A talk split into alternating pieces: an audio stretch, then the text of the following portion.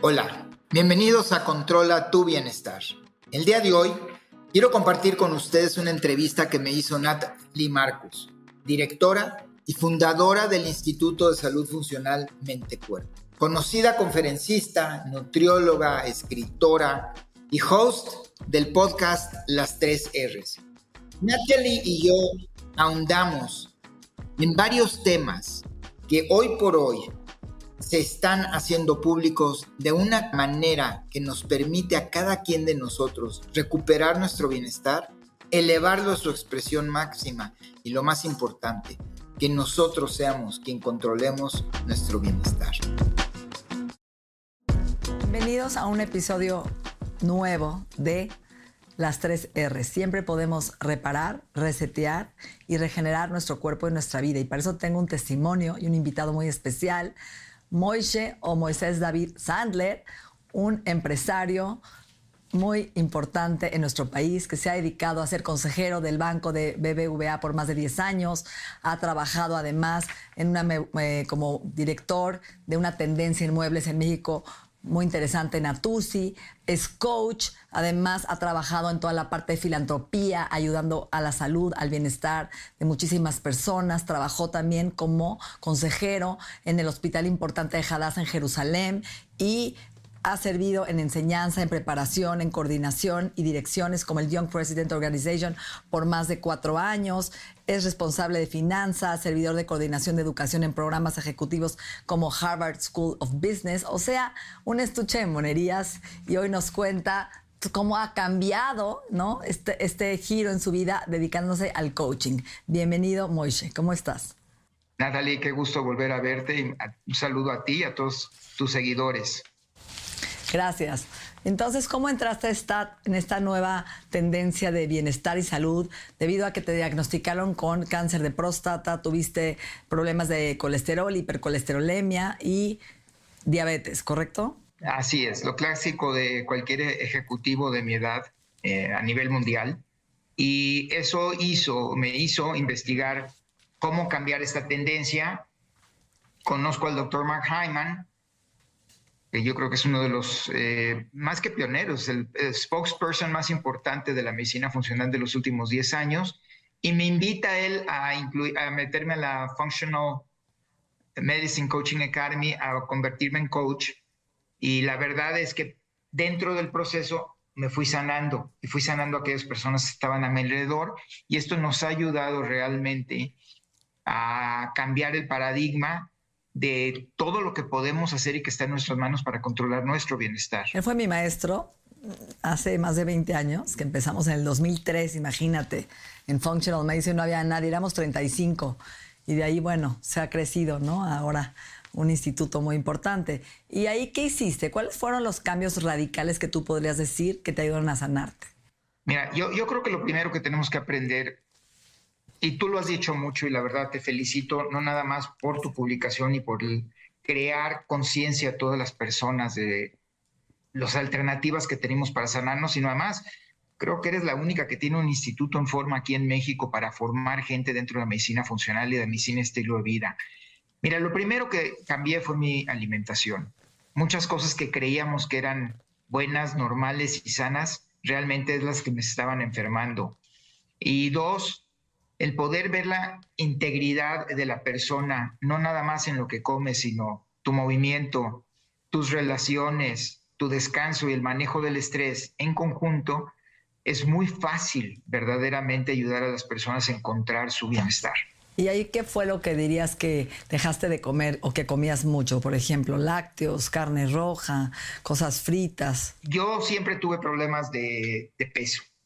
¿okay? Era y más conforme fui pasando de los 40, cada vez se me hacía más difícil, ya sabes, subías ese kilitos o dos kilitos y se quedaban como eternamente en tu cuerpo. Lamentablemente comía muchas cosas eh, industrializadas, estos polvos de proteína para hacer ejercicio y para formar músculo, que cuando empiezas a leer las etiquetas y te das cuenta que traen seis o siete diferentes tipos de azúcares, además cosas que no comía. Yo no comía aguacate porque si tú te acuerdas, allá en los 80 se publicó que el aguacate te subía el, colesterol, no comía huevo, que hoy la yema de huevo tiene muchísimas propiedades para el cerebro, no comía grasas. Todo lo que hoy sabemos que nos ayuda a adelgazar y a sentirnos mejor y alimentar los diferentes elementos de nuestro cuerpo. Y por el otro lado, en la vida social que yo llevaba como director de esta empresa, abusaba de los alcoholes. Como sabemos, el alcohol es pura azúcar y tiene muchísimas, muchísimas eh, causas laterales, sobre todo en la capa amiloide del cerebro. Y en la microbiota intestinal. Y en la inflamación. Todo, o sea, realmente en todo, en la inflamación. Es interesante lo que dices porque, digo, no voy a criticar, pero es una realidad que veo hombres a partir de los 60 años que están sin músculo, con temas de obesidad en la panza central, esta obesidad visceral, ¿no? Con hígado graso, con colesterol y triglicéridos elevados y llegan al cardiólogo o a su internista y salen de ahí con 10, 15 medicinas, ¿no? Para la presión, para el colesterol, para la próstata, para el Viagra, para, eh, y si no es que medicamentos psiquiátricos para dormir, para despertarse, para la ansiedad y nadie se preocupa por lo que llamamos el well-being, el bienestar, en donde el paciente lo único que necesita es cambiar sus hábitos y testosterona probablemente en vez de un antidepresivo para que tenga ¿no? energía, virilidad, poder emocional. ¿no? Bajar los triglicéridos cambiando la dieta, dejando el alcohol y el azúcar, tomando unos omegas de calidad, mejorando su sueño, mejorando su estrés y automáticamente el cuerpo es tan noble que regresa y le damos este segundo aire a estos hombres a que terminen una segunda mitad de su vida fuertes en vez de deprimidos y medicados hasta el tope. Y creo que ahí es donde la medicina funcional busca encontrar la raíz de los padecimientos sin tapar las curitas, dándole más y más medicinas que tienen un millón de efectos secundarios y que no nada más eso, no se están preocupando por, oye, Moche, ¿cómo va tu memoria? ¿Cómo va tu energía? ¿Cómo está tu erección en la mañana? ¿Todavía funcionas? ¿Qué sientes que podemos mejorar en tu mapa de tu salud? ¿Cómo quieres envejecer? Alguien te ha preguntado, ¿no? ¿Cómo quieres envejecer? Creo que va más allá, Natalie, tú lo, lo mencionaste en alguno de tus podcasts Hoy lamentablemente los médicos te ofrecen siete minutos. Y si eres super cuata del doctor, te va a dar 15. ¿Estás de acuerdo? Sí. Entonces, ¿qué, hace? Te encuadran en un, en un encuadro síntomas y dices, ah, tómate, como tú dices, llévate estas seis, siete medicinas, que además muchas de estas medicinas no solo te causan, tienen daños colaterales verdaderamente negativos, sino que además no te causan bienestar. Eh, Quisiera tratar un caso específico, las estatinas. Todas las, todos los estudios de las estatinas se hicieron sobre gente que tenía ya el problema metabólico, pero nunca se hizo ningún estudio tomando como base a gente sana. Es interesante porque estaba pensando en la misma, o sea, nos conectamos. Y las estatinas son estos medicamentos para la gente que nos está escuchando famosos, que es el Lipitor, el Crestor, el Vitorin, que yo creo que es uno de los medicamentos más vendidos en el mundo para inhibir ¿no? la producción de, desde el hígado de colesterol, ¿no? Eh, el, el, tema es que nuestro cerebro es colesterol, 60%. Entonces, cuando yo estoy tomando un medicamento este, en este nivel, estoy robándome también el colesterol cerebral, lo cual me va a afectar a mi memoria. Por otro lado, la base del colesterol es la plataforma para producir hormonas sexuales. Entonces voy a tener una inhibición en mis niveles de testosterona y progesterona que también van a repercutir en mi cerebro y mi energía por estar suprimiendo esta producción no tan importante. Entonces, y hay estudios que demuestran que aunque tomes estatinas no baja tu riesgo de infarto. Hay otros factores como inflamación, homocisteína, que son igual o más importantes, ¿no? Que tampoco miden los cardiólogos. ¿Cuántos de nosotros nos miden la homocisteína en sangre? El estudio que tú mencionas dice que necesitan mil personas tomar el Lipitor, las estatinas o el Crestor o el Vitorin para que una sane. O sea, simplemente el 1%. Entonces ya desde ahí los porcentajes están mal. Y sí, te confirmo porque llevo una, tengo un antecedente muy científico que es que la, la medicina número uno de venta a nivel mundial son las estatinas. Y se depletan, perdón, tu coenzima Q10, ¿no? O sea, sí es capacidad de hacer energía en la mitocondria. Que de hecho en Europa no te venden estatinas sin Q10, ¿eh? va de la mano. Es obligatorio, ¿sabías? En Europa. No, dime, no, no, conozco los protocolos todavía europeos muy bien, conozco las investigaciones, más es en lo que yo me, me, enfoco. Y esto me trae a un tema que quería compartir contigo porque me interesa mucho tu opinión, ya que a ti te considero una de las personas que más han estudiado, que más años tienen en esto en México y que además has utilizado la suplementación y la medicina funcional para apoyar a personas que sufren de cáncer. Si te acuerdas, te lo mencioné cuando nos vimos libremente ahí en el, en el Congreso de Monterrey. Me están cayendo muchísimo paciente a mí ahorita, de 35 años de edad a 40 años de edad, ya con cánceres sumamente agresivos, o sea, metástasis de melanoma al cerebro, ¿no? Al cerebro, o metástasis de cáncer de colon, que antes no sucedía en las mujeres de 35 años, al perineo. Es interesante porque yo veo también mucho cáncer de estómago, mucho cáncer, lo que tú dijiste de esófago, ¿no? Y, yo, y, yo, creo que a qué se debe. ¿Crees que cuáles son tus disparadores de, del cáncer? ¿Qué dirías hoy, no? Yo, la investigación que me ha llevado, me, me regresé a 1924, una investigación que causó el premio Nobel, la del doctor Otto Warburg, que recibe cuando él descifra que la mitocondria es la primera que se altera en la normalidad de la célula cuando tienes una célula cancerosa. Y por eso le dan el premio Nobel. Estamos hablando hace casi 100 años. Entonces tenemos que ir a buscar los orígenes del cáncer y te encuentras con que hay tres componentes principales. La primera es la genética. Y todos traemos un gen de cáncer que lo que queremos, como tú dices tú, es evitar que a, través de la epigenética que no se dispare. La segunda es la metabólica que ahorita quiero hacer un comentario al respecto. Y la tercera, hay señales anormales tempranas que si nosotros las midiéramos, podríamos evitar a que una manifestación de una metástasis de un cáncer de colon sea tan aparente demasiado tarde. Y algo que pudiéramos medir y que yo creo que tú en tu instituto tú sí lo puedes medir, que es la cantidad de oxigenación en la mitocondria de algunas células. Se mide más bien también el estrés oxidativo en la mitocondria, ¿eh? Exactamente, el, el famoso mitocondria así se llama la prueba en Estados Unidos. Entonces, si nosotros podemos ahorita enseñarle a los jóvenes de 30 años que todo esto que están comiendo, y todos, bueno, tú y yo tuvimos 30 años y a lo mejor también quemábamos la vela de los dos lados, ¿no? Y te querías ir de pachanga todo el fin de semana, irte en vivo en la mañana y luego cuidar niños, si ya tenías niños a esa edad, y irte a trabajar y agarrar todo el estrés y mandabas comprar la hamburguesa rápida para comer en la oficina o si salías de viaje te comías lo que podías comer en el aeropuerto.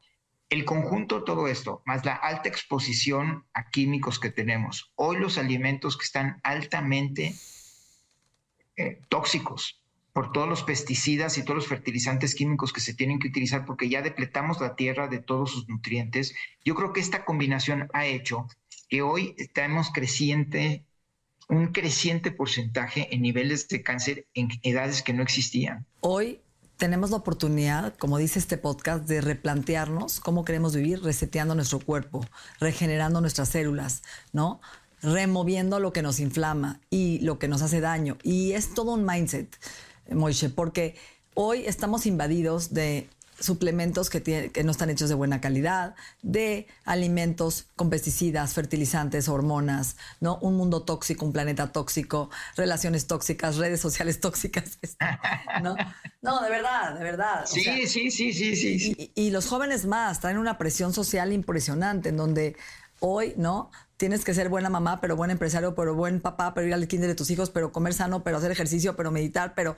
Y yo creo que toda esa presión también aunado a la toxicidad de todo lo que estamos viendo, está haciendo que somaticemos muy pronto y muy rápido. Y el cuerpo dice, yo ya no tengo tiempo. ¿Y, ¿y qué empiezo a desintoxicar primero? ¿no? El plomo del medio ambiente o el mercurio del salmón que me estoy metiendo en el sushi o la radiación del celular y la computadora o, ¿no? o la luz chafa que estoy viviendo adentro de la oficina todo el santo día.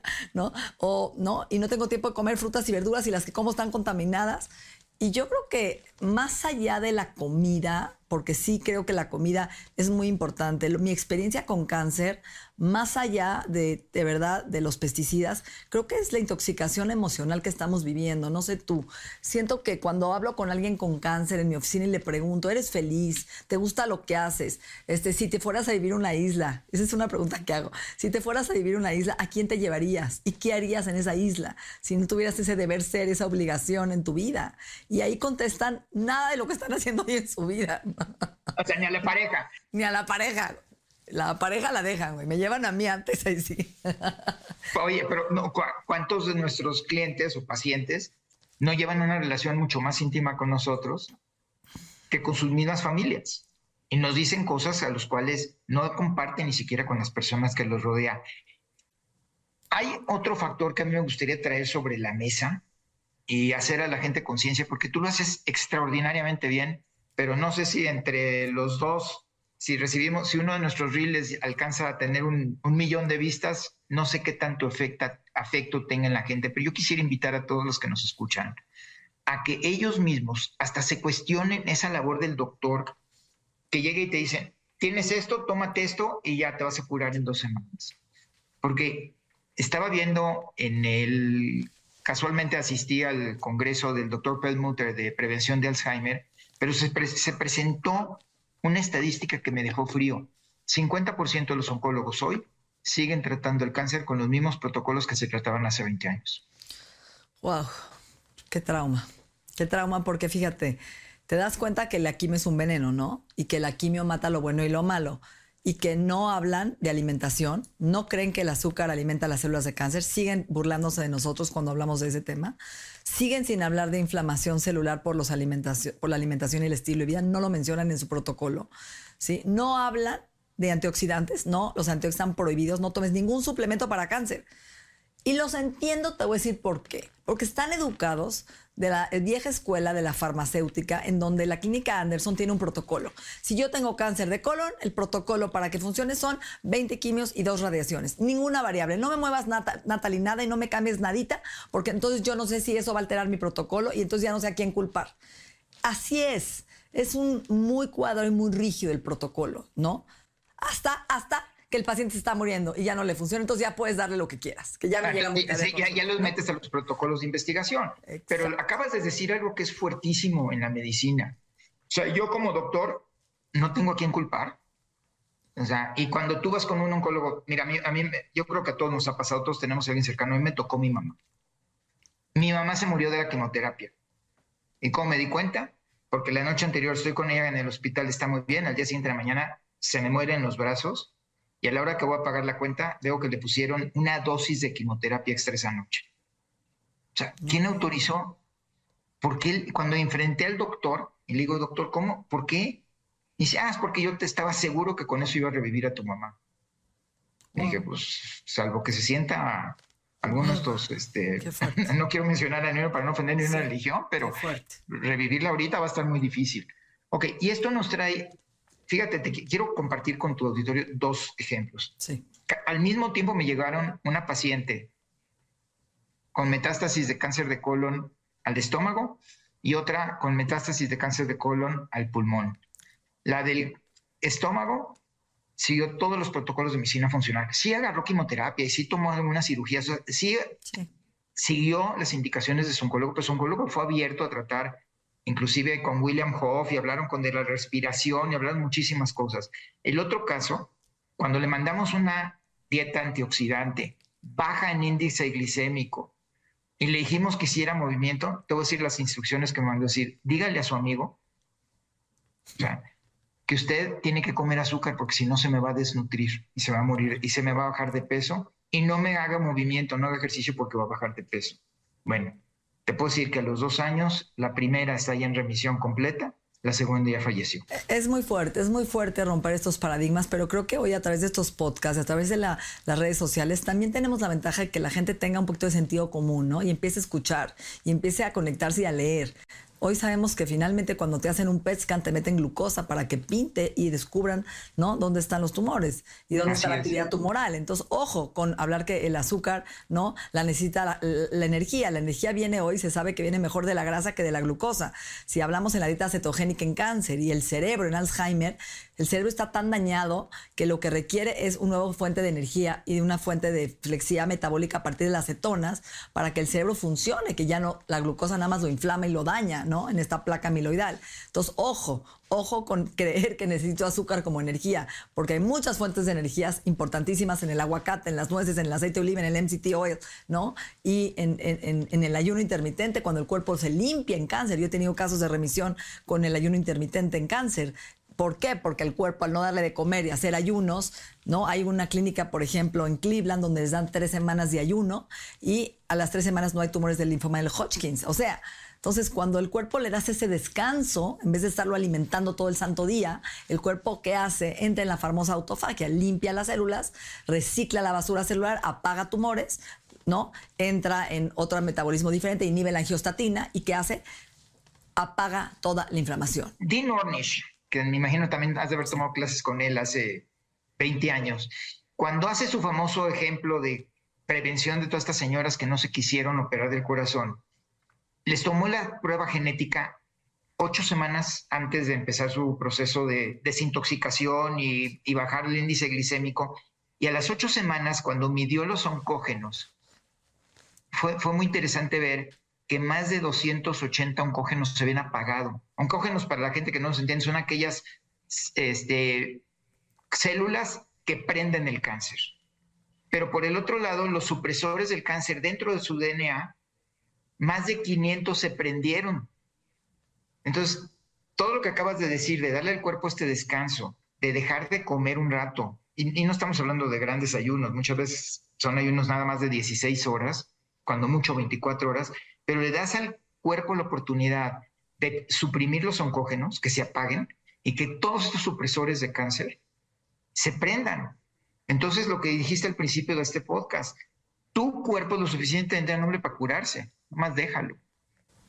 Es, increíble. Y no estoy hablando mal de los oncólogos. Yo tengo muy buenos amigos oncólogos, aclaro, ¿eh? con los que trabajo de maravilla, ¿sí? Y que hoy, de hecho, voy a hacer un, voy a trabajar en un consejo con un, el presidente de oncología, un, hombre muy importante que pronto lo voy a entrevistar, que ayudó a una paciente mía con cáncer de ovario y que aceptó todo y que hoy está a favor, ¿no? Y creo que cada vez hay más médicos abiertos también a esto, ¿no? No vamos a extrapolar esta información. Simplemente queremos que la gente que está aquí escuchando se concientice y, y esté abierto a otro tipo de ayuda. Y también yo no me peleo con la quimio, yo juego a favor de la quimio. Si te van a dar quimio, te voy a proteger con la quimio para que no te dé herpes, para que no te dé aftas, para que no te dé cándida, para que no te dé neuropatía y ayudar a que tu cuerpo se desintoxique de la quimio y subir tu sistema inmunológico para cuidarte y proteger tus células de la quimio también, ¿no? Entonces yo creo que no es ni tan tan ni muy muy. Creo que también hay que hablar del equilibrio y de que somos gente abierta, que estamos estudiando, ¿no? ¿Qué es lo mejor a favor del paciente y escuchar al paciente? Pero hablando también de un tema, Moishe, que me preocupa es la toxicidad emocional. Yo tuve un paciente con cáncer de ovario, perdón, con cáncer de cerebro, un amigo mío muy querido, y eh, llevaba en una dieta keto un año, había bajado mucho de peso, estaba haciendo el ayuno, sus suplementos, su metformina para cáncer, un nuevo eh, medicamento para cáncer, eh, Oncogen, que vienen como cuatro antibióticos, y nadie le había tocado la parte emocional, ¿no? Esta mujer de Miami maravillosa en, dieta cetogénica para cáncer y le pregunté yo a él, oye, ¿por qué te quieres curar? ¿Por qué quieres vivir? Y se quedó helado, ¿no? Y me dijo, híjoles, nadie me había preguntado esto, ¿no? Le dije, a ver, a ver, a ver, ¿para qué estás haciendo tanta quimio y tanta eh, operación del cerebro y tanta dieta cetogénica y no comer nada y ayuno si no sabes si quieres vivir? Y me dijo, es que ya me resigné porque pues como soy muy religioso y creo mucho en Dios, sé que a donde me voy a ir, voy a ir a un mejor lugar que este y que es donde finalmente pues voy a estar muy bien. Le dije, sí, sí, sí, pero ¿quieres vivir? Si no, ¿para qué haces tanta cosa? O sea, y entonces queda pensando, ¿no? Y me dice, híjoles, me habla los tres días, me dice, ¿qué crees? Sí quiero vivir, tienes razón. Y no me lo había planteado. Sí quiero vivir, sí quiero estar aquí, tengo mucho que hacer. Y entonces empezamos a filosofar ¿Cuál sería la misión de quedarse aquí y por qué? No es suficiente decir, me quiero quedar para ver a mis nietos crecer, para casar a mis hijos. Eso no es evolutivo, eso no es conciencia, no es suficiente razón para quedarte. Tiene que haber algo más del ser, más de la esencia, una motivación más, ¿no? Profunda y trascendente en la humanidad, en el impacto del planeta, en el servicio al ser humano, en limpiar emociones que todavía no has querido acercarte para sanarte, que a lo mejor te faltan antes de irte. Y tienes que entrar en esa oscuridad, ¿no? En donde hoy puede ser un disparador de ese cáncer el no perdonarte, el no perdonar a tus papás, a tu marido, perdonar tu divorcio, perdonar tu infidelidad, perdonar un montón de bagaje que estamos cargando, que el cuerpo también nos está hablando. Entonces, creo que son dos cosas interesantes como coaches, como médicos o nutriólogos, que es nuestro rol llegar a esas orillas, esos rincones de oscuridad y traerlos a la luz sin culpa y sin juicio para que la gente se sane. ¿Qué opinas?